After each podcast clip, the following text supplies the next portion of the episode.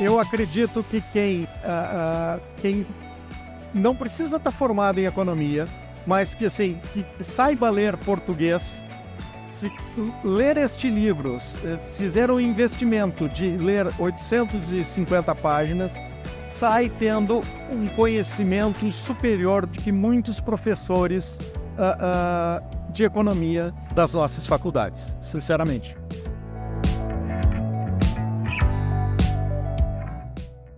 Este é o Tapa Talks 2023, uma realização do Tapa da Mão Invisível em parceria com o Fórum da Liberdade, o maior evento de debate de ideias da América Latina, que ocorre todo ano em Porto Alegre. Seja muito bem-vindo, meu amigo Paulo Fux. Olá, Júlio Santos. Neste episódio 4 da série Tapa Talks 2023, trouxemos André Burger, tradutor do Indivíduo, Economia e Estado, de Murray Rothbard, brilhante economista e historiador econômico, além de pai do anarcocapitalismo. Este episódio é um oferecimento de Neugbauer. O verdadeiro chocolate vai além do paladar. E a Neugbauer, a primeira fábrica de chocolates do Brasil, entende o valor disso. Da cremosidade dos tabletes que derretem na boca, à crocância dos bibs, passando pela experiência marcante de 1891, a Neugbauer tem um chocolate para cada momento. Conheça o portfólio em neugbauer.com.br. Neugbauer, nossa história é chocolate. Vamos ao episódio. Então, pessoal, vamos começar aqui o nosso painel. A ideia desse painel é discutir a obra do Murray Rothbard, que o André Burger, que é o nosso convidado, traduziu. É uma obra que estava séculos para sair aqui no Brasil e finalmente temos essa obra do Murray Rothbard. Então, André, para começar, eu vou começar te apresentando. O André Burger é economista, administrador de empresas e mestre em finanças, sócio e fundador da Aldaca Investimentos, membro da Sociedade Montpellier, ex-presidente do IEE, organização que realiza este Fórum da Liberdade. Então, muito obrigado, seja muito bem-vindo, boa noite. Uh, André, esse livro, uh, eu e o Fux, nós lemos bastante uh, e discutimos bastante sobre o Rothbard, tanto é que ele fazia parte da nossa primeira logo, né? De tão importante que ele é para nós. Uh, mas ele não, ele está distante da população geral, né? Não dessa população aqui, essa população que ele está mais próximo, mas ele está distante da população em geral. Esse, esse livro, ele possui contato com a população em geral? Qual, qual é o argumento para que outras pessoas fora do nosso meio possam ler esse livro? Bom, antes de mais nada, obrigado, satisfação estar aqui, obrigado pelo convite. Uh, de verdade, o, o, o, livro O Indivíduo, Economia e Estado não é um livro fácil, começa pelo peso dele, né? Se tu dorme lendo, é capaz de tu teres um problema de noite. Uh, mas assim, o objetivo do Rothbard, quando ele, come, quando ele decidiu escrever esse livro, que foi nos anos 50. Vejam bem, esse livro foi, começou a ser pensado pelo Rothbard nos anos 50 e só foi editado em 62. Tá? É, era para ser um livro explicativo da obra principal do Mises, do qual o Rothbard é um seguidor, o Ação Humana. Tá? Então era para ser assim um, um tradutor do, do Mises para a, a, a para, para pessoas mais leigas. Tá? Acabou acontecendo que ao, ao escrever o, o, indivíduo economia e Estado, ele começou a desenvolver ideias interessantes próprias que foram além do próprio Mises, como por exemplo a questão do, dos monopólios, tá? que Mises trata uh, ao longo da ação humana e uh, é todo um capítulo uh, muito significativo e bastante inovativo para a época uh, sobre monopólios, que é o capítulo 6. Então, assim, não dá para dizer que é um livro fácil, tá? Mas já tendo lido os dois, é um livro mais fácil de ler do que o Ação Humana. Uh, por quê? Uh, o Ação Humana, o Mises parte do pressuposto que se conhece já Bombaver, uh, uh, Menger e outros e autores da escola austríaca. No caso do, do, do Rothbard e do indivíduo economia e Estado, ele, ele começa do Beabá, tá?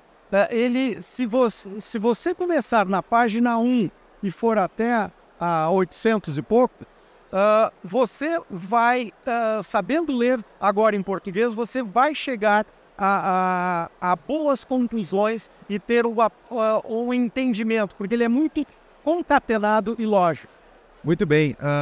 Como o Júlio bem citou, eu e o Júlio, nós somos fãs do Rocker. Eu, eu não vou falar pelo Júlio, eu sei que ele é também, mas eu sou anarcocapitalista. Eu acredito que voluntariedade é a única maneira de tu ter uma sociedade civilizada, é através de relações voluntárias, pacíficas, né? E isso tá, vem do Rothbard, essa inovação que ele deu, justamente de como ele enxerga o Estado. Então, assim, eu gostaria que tu desse para nós as tuas palavras, como é que tu enxerga o Rothbard e a importância dele para os temas da sociedade para depois de se aprofundar? Tá. Uh, o Rothbard é tido como um dos principais uh, teóricos do, do libertarianismo americano. Tá? Uh, Rothbard teve uma origem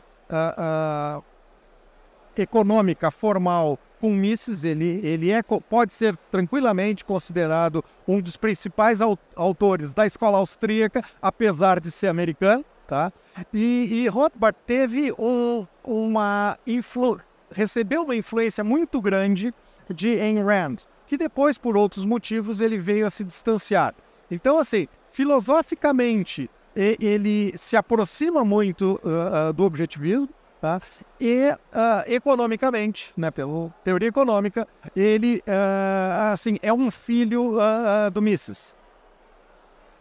E, o, e a importância dele, tu, como é que tu enxerga a importância dele cultural, por exemplo, o impacto das ideias dele? Que hoje a gente está aqui discutindo, ele já faleceu foi em 93, eu acho que ele morreu. Então, sim, a gente continua discutindo esse cara e tu tá traduzindo o livro dele. Ele lançou livro depois de morto, inclusive o Mises americano lançou um livro dele, uh, um escritor prolífico. Sim, como é que tu enxerga o impacto dele das ideias que ele trouxe? Foram inovadoras mesmo? Uh, uh, entendo que sim. Se a gente olhar, esse livro originalmente foi lançado em 62. O fato de 60 anos depois, né, a minha idade, ele está sendo uh, publicado em português e as pessoas estarem lendo, significa que sim, ele é relevante e ele é importante para quem defende um, uma sociedade com menos Estado ou um Estado mínimo. Né? Veja bem, apesar de, de muitos considerarem Rothbard um anarcocapitalista, ele não o é. Tá? Ele é por um Estado mínimo. Né? E, Essa é polêmica. E, e, não, e não acabar com o Estado. Né? em nenhum momento, pelo menos neste livro, ele fala em acabar com o Estado, mas o Estado o menor tamanho possível e, e com, por esse tamanho mínimo, ter as menores consequências na sociedade possível. A academia possui uma, uma validação que ela vai se autovalidando, né? O, uma produção acadêmica vai validando a outra produção acadêmica e ela fica dentro daquela bolha, vai crescendo e ela vai se auto-validando. Um valida o outro e não entra nada de que tá, tá fora dela. Uh, e ela não produz nada para fora, ela fica só nela, crescendo dentro dela. Esse livro não está na base acadêmica, provavelmente, de nenhum lugar do Brasil. E provavelmente também nos Estados Unidos, tirando algumas poucas exceções. A chance dele entrar na rota acadêmica para que a produção das universidades comecem a considerar as teses que estão nesse livro? Olha, é, é, é, mais um machismo. Eu acho que sim, e eu gostaria que sim, né?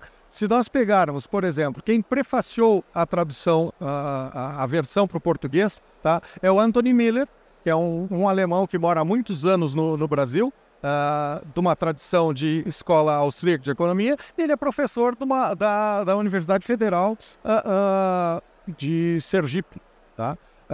Eu acredito que esse livro passe a ser usado por ele para isso. Outro professor, que é o, uh, uh, o Barbieri, é um professor da, da USP de,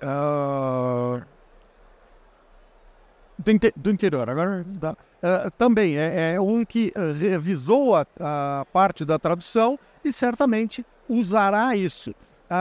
essa foi uma das coisas que me preocupou e que me levou a, a, a, querer traduzir esse livro é assim: a gente tem que ter esse livro disponível, tá? Até para que se faça referência e comece a ser usado, tá? Porque senão, senão como a gente tem uma dificuldade cada vez maior de alunos lerem em outras línguas que não o português, uh, ter a literatura que nos interessa divulgar em português, penso que é fundamental justamente para esse aspecto de referência e abrir um pouco o, o, o horizonte. Vamos explicar, por favor, para a nossa audiência, para nós, como é, que, como é que ele enxerga o Rothbard, como é que ele enxerga a ação humana, que o Mises tão bem descreveu, qual é esse processo e quais são os, os diferenciais da escola austríaca de economia em relação às demais escolas de pensamento econômico? Ótimo. Uh, vamos lá. O que, que é mais importante uh, na visão da escola austríaca de economia, que é a tradição, está em Mises e, e, e está em Rothbard? E, e, isso é uma das coisas que difere esse livro, por exemplo, uh, de outros, mesmo da escola austríaca.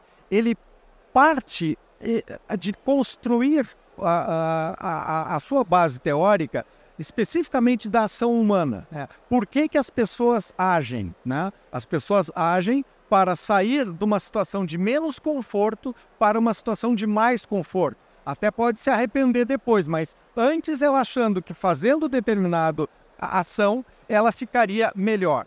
Então, toda a base conceitual da escola austríaca, Rothbard, é trabalhar o individualismo metodológico. O que, que é isso? Uh, uh, assim, não existe na visão austríaca de economia coletivos, tá? aceleradores, né?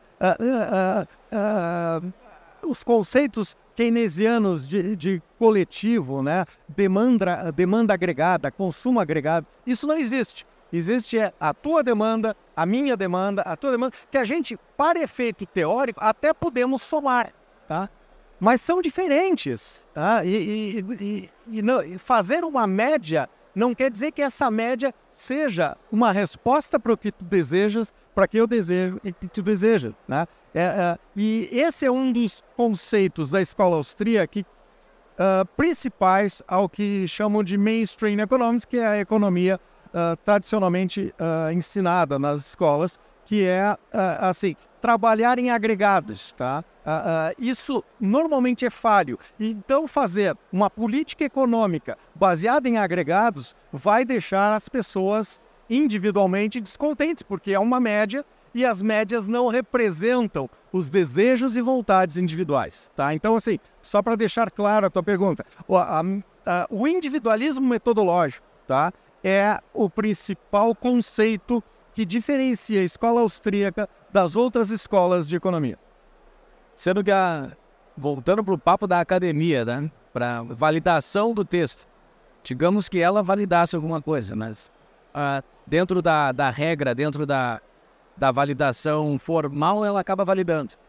E ela está, boa parte das teses uh, mainstream dentro da academia são contrárias ao que está nesse livro, provavelmente. Eu, eu ainda não li, mas provavelmente sim. Sim, que é um keynesianismo puro dentro da academia, dentro da melhor parte. Da academia é o keynesiano e a outra é marxista. Como é que consegue como é que consegue aceitar que esse livro pode ser base para alguma coisa dentro da academia, sendo que eles refutam tudo que está aí dentro? Sim, mas assim, eu eu, eu penso por mim e fazendo uma alusão do que Rothbard teria pensado, assim, eu traduzi esse livro porque eu entendi que era importante ter esse livro em português. Se a, a, a PUC, se a URGS vão usar como livro-texto, não me diz respeito. É, o meu objetivo era tornar disponível para mais leitores terem acesso a essa obra do Rothbard. E penso que quando ele escreveu, e ele levou vários anos escrevendo esse livro, acho que ele levou pelo menos uns seis anos, pelo que eu me lembro, assim, era muito mais uma gratificação pessoal de to tornar disponível a visão dele sobre a economia, tá, do que isso fosse um livro-texto a ser adotado pelas escolas. Uma pausa no nosso episódio. Quer abrir o seu negócio e tem dúvidas? Descomplique a sua vida com a DBI Contabilidade, a contabilidade que atende o Tapa há anos. Com 25 anos de experiência e mais de 300 clientes, a DBI tem uma promoção especial para ouvintes do Tapa. São quatro meses de isenção de honorários para novos clientes. Além disso, tem a isenção de honorários de abertura da sua empresa. Procure-os no contato arroba dbicontabilidade.com.br ou no Instagram, arroba dbicontabilidade e tire a sua dúvida. Voltamos ao episódio. E tu aprendeu alguma coisa que tu não sabia com este livro? Teve alguma tese nova que chegou a ti, assim? Uh, sim, uh, de novo, uh, ele é muito detalhista no que eu comentei, o capítulo 6, sobre teoria do monopólio, que vale a pena ler, tá?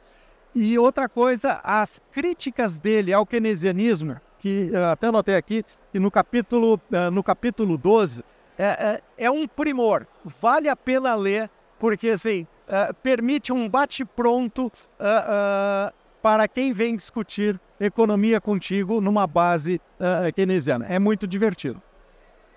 Uma das coisas que eu enxergo que a escola austríaca tem de diferencial em relação a outras escolas de pensamento econômico é que ela não pensa num modelo uh, econométrico, um modelo de economia uh, estático a escola austríaca ela vê a ação do, do homem, do indivíduo, no tempo. Né? Como é que tu enxerga essa diferenciação? Por que, que isso importa para tu conseguir enxergar a ação, o incentivo econômico daquele indivíduo ao longo de tempo? Por que, que isso importa? É, é, essa é uma das principais perguntas e que levam à, distinção da escola austríaca para o mainstream. Quer dizer, a ação do homem, né, que é a base de toda uh, de toda economia, não existe economia sem ação humana, ela se dá no tempo, nada acontece instantaneamente. Tá? Então, uh, uh, quando se pensa economia sem se pensar na, no tempo, né? e tempo tem diversas consequências, juros, né? maturação de investimentos e tal, se a gente esquece o tempo, a gente está criando uma abstração que não faz nenhum sentido. Né? Você começa a falar de algo que não é economia. Pode ser matemática, pode ser a matemática aplicada, uh, uh, pode ser engenharia econômica, mas assim, não é consequência da ação humana.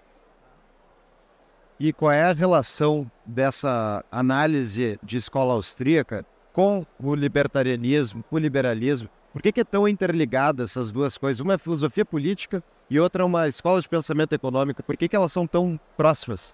Eu, eu penso que a resposta está justamente na, uh, uh, no individualismo metodológico. Quer dizer, uh, é, é a vontade de cada um no mercado exercendo o, o que ele gostaria de comprar, o que ele gostaria de vender, o que ele gostaria de ter, tá? que vai gerando né, consequências uh, dos outros agentes uh, econômicos. Tá? Uh, então, penso que essa metodologia individual é, é, é, fundamental para isso. Não sei se te respondi. Quem está nos ouvindo aqui, tu és o tradutor do livro, mas vou te colocar na posição agora de vendedor de livro. Como é que tu argumenta para vender esse livro? Que que é, por que, que a pessoa tem que comprar esse livro? Porque se tiver um vento, não gostar de economia, tiver um vento muito forte, ele serve para segurar a tua porta.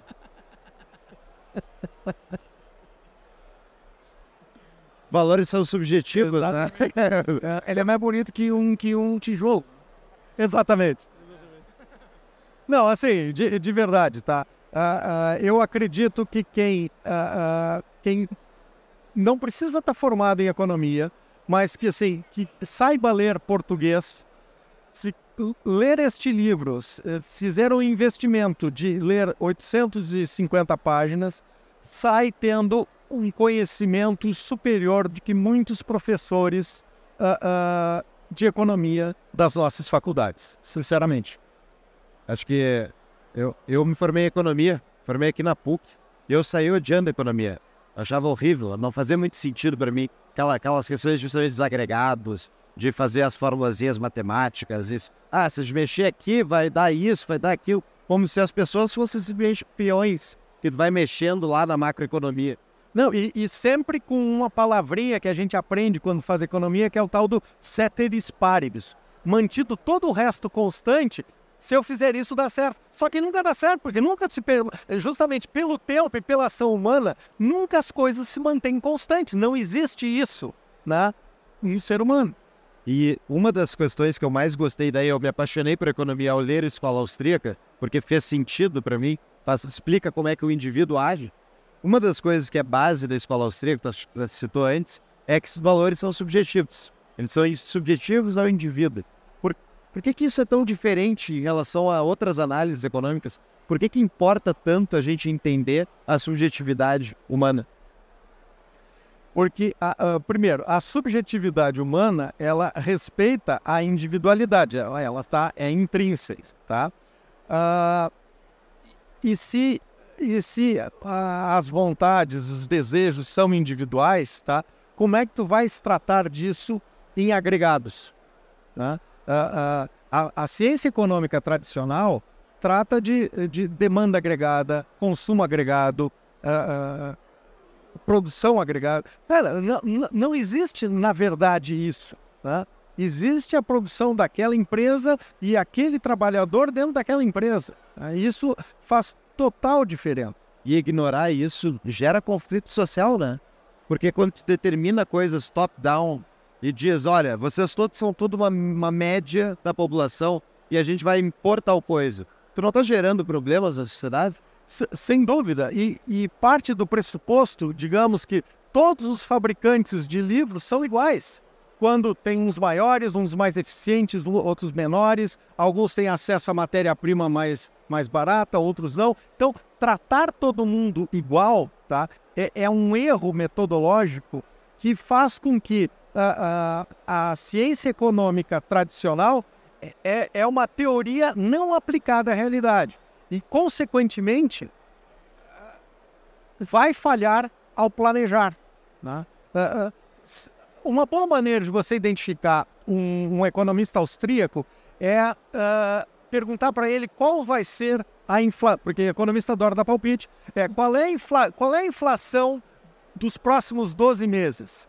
Se ele for um mainstream, ele vai dizer que vai ser 8,42 um austríaco nunca vai dizer um número, tá? Vai dizer, a tendência é aumentar porque está se imprimindo moeda e, e, e ele te justifica isso. Mas ele jamais vai te dar um número porque não faz sentido calcular esse tipo de coisa depois da vírgula. O, uma das questões que eu acho que é mais interessante dentro da escola austríaca, André, é, que eu vejo, é a, a análise da importância da moeda forte versus a moeda fraca, né? versus a moeda inflacionária. Por que, que isso importa? Quais, quais são as consequências na sociedade de ter uma moeda fraca, desvalorizada constantemente?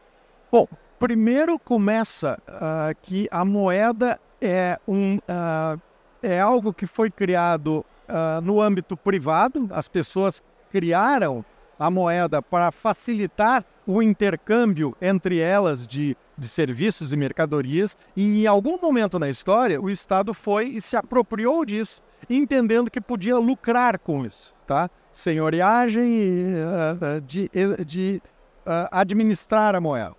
Ora, como o Estado já percebeu que ele tem lucros ao, ao gerir a moeda, tá?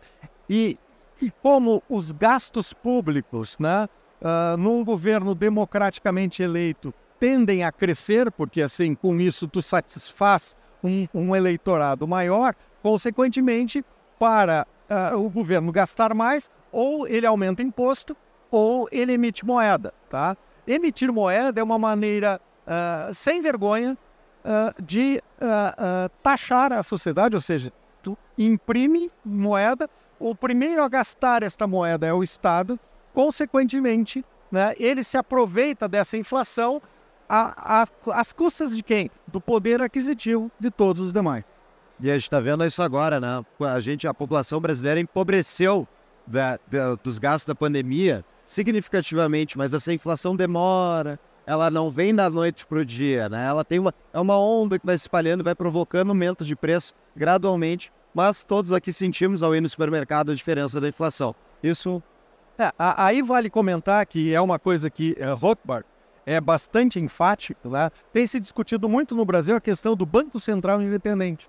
Rothbard, e eu uh, participo disso, e outros austríacos como Hayek, assim, para que Banco Central? Tá? A discussão não deveria ser Banco Central dependente do governo ou independente. Deveria ser ter ou não ter Banco Central. Por quê? Porque o Banco Central é um agente inflacionário, tá? consequentemente, ele trabalha para diminuir o nosso poder de compra. É isso aí. Amanhã vai ter a assinatura do teu livro aqui. Que horas? Uh, não, não tem assinatura porque assim, eu não sou Chico Xavier para virem uh, para psicografar. Não veio hoje. Não, ele não veio. Ele não veio. Mas tu vai assinar o livro da tradução que tu fez? Não, eu, eu assino para quem, quem quiser, obviamente que eu assino, mas não vai ter sessão de autógrafo, obviamente. Que horas? Tá a venda onde? Ali, no Instituto Mises. Feito. Uh, amanhã tu vai receber o pessoal que horas? Não, me encontre por aqui. Eu não, não tenho uma, um horário, não está marcado uma sessão de autógrafos, tá? Não, acho que não era o caso. Bem, pessoal. Parabéns pelo trabalho, parabéns. Obrigado, obrigado a vocês. Pelos obrigado a vocês. Obrigado. Leon Rothberg. Valeu, pessoal.